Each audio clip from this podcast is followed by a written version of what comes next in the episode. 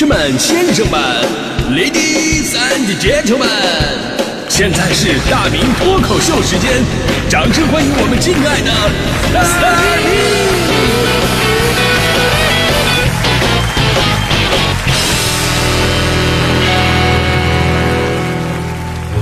好，欢迎各位来到今天的大明脱口秀，我是大明啊。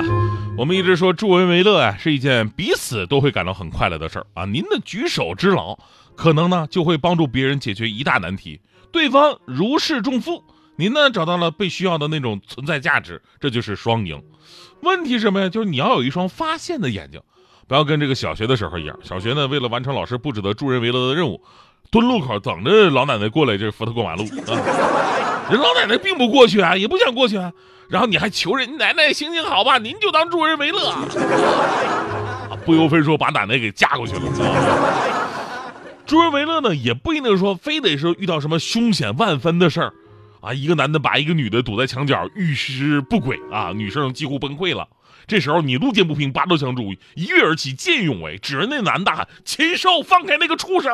哎哎，不对啊啊！畜生，放开那个禽兽！哎，不对啊！女孩一听直接哭了，原来你们是一伙的。生活大多数呢都是很平淡的，很少有什么大风大浪。但是即便平淡，那每个人其实都有需要帮助的地方，你得学会观察。比方说我的邻居张大娘啊，年龄挺大，腿脚也不是利索。有的时候她有个习惯，就是把这个垃圾袋放门口，等下楼的时候呢，顺带手给它扔掉。所以我呢就养成一个习惯，我早上出门上班，我只要看到他他们家门口有那个垃圾袋，我都会帮他直接把垃圾袋上扔了。啊，但这种小事啊，我从来不会跟人家说。结果那天我刚拎起垃圾准备扔的时候呢，他女儿突然开门把我叫出来，啊，特别亲切，哥。哎呀，我当时整挺不好意思啊，这助人为乐被抓个现行。我说，哎呀，没事，我就捎带手。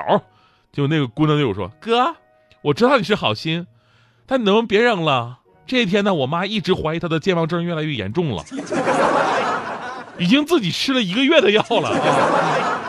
出门就发现，哎，我的垃圾呢？我昨天就放这儿了呀，我又出现幻觉了。所以这故事告诉我们道理啊，助人为乐啊，有的时候也会被别人不不太理解。啊，今天咱们说的话题呢，你是一个什么侠？”这些年，超级英雄的电影特别的多，每个人都有自己的不同的超能力啊，什么闪电侠呀，呃，绿箭侠呀，超胆侠、蝙蝠侠等等等等。当然了，现实生活当中，我们每个人呢，基本上都没什么超能力，但是可以根据自己的特点，比方说大迪爱喝奶茶，如果他每次喝奶茶的时候都能顺道给我点一杯，我愿意称呼他为奶茶侠。所以呢，关键不是说你有什么能力。而是你有没有履行侠义之道？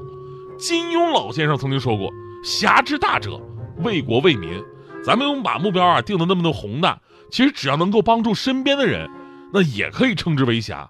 比方说最近啊，有个被称之为“紫霞”的阿姨，就让大家伙儿给记住了。这位阿姨呢姓陈，今年五十九岁。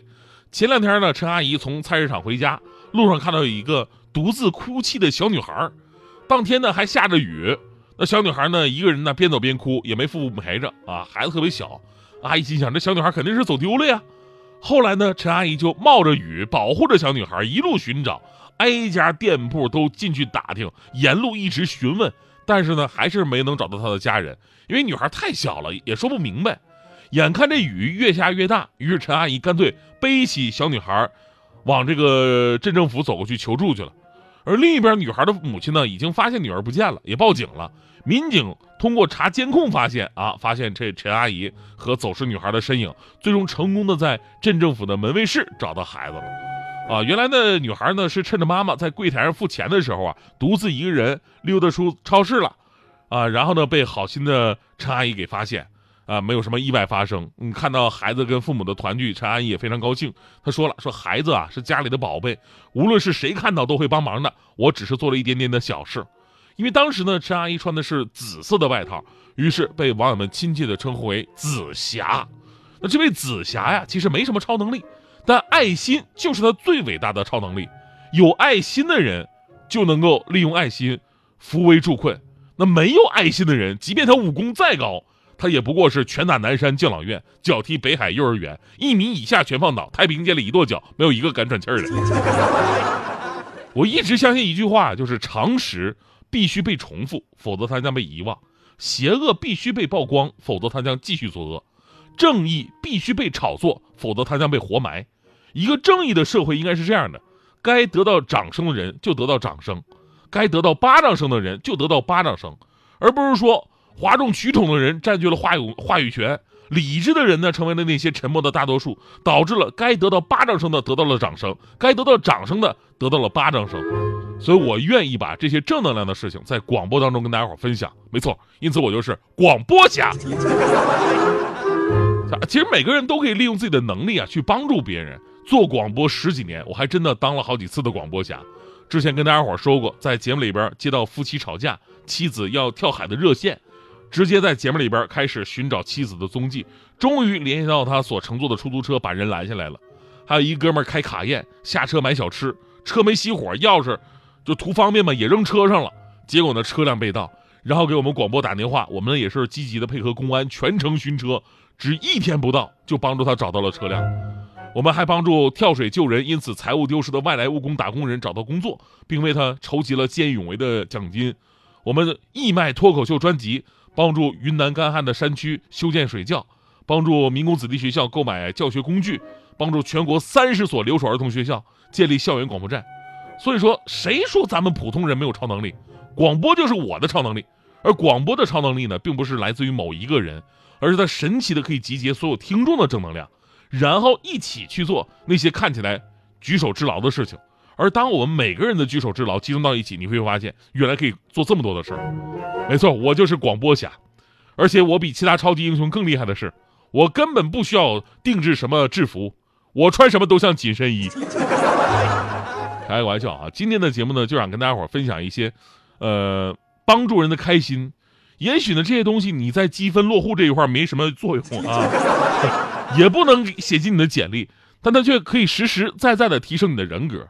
所以呢，让我们一起化身那个大侠吧，去帮助你身边需要帮助的人。有句话讲嘛，“近水楼台先得月”。我的搭档大迪就知道我是个热心肠的人，爱帮助别人。那天大迪就向我求助了，说呀，有这个流氓啊，下班总缠住他，哎，问我能不能下班的时候送他一段，好镇着那个流氓。我说没问题呀。虽然哥们看起来很佛系，但是体积在这摆着呢，拳脚功夫虽然没有。但是一屁股起码能坐死俩呀！我得好好会会那个流氓，敢对大迪下手，哪个那么不开眼啊？那天下班我就陪大迪回去了，走到大迪他们家楼下一个咖啡馆，大迪指着人家那个长得挺帅那个咖啡师说了：“就是他。”我还没反应过来呢，大地上去一把薅着那个咖啡师的脖领子，给人抓住了，然后指着我跟那个咖啡师说：“我告诉你啊，这是我朋友，练相扑的。”哎，今天你要不加我微信，你就别想走。所以看这情况，你们俩到底谁是流氓？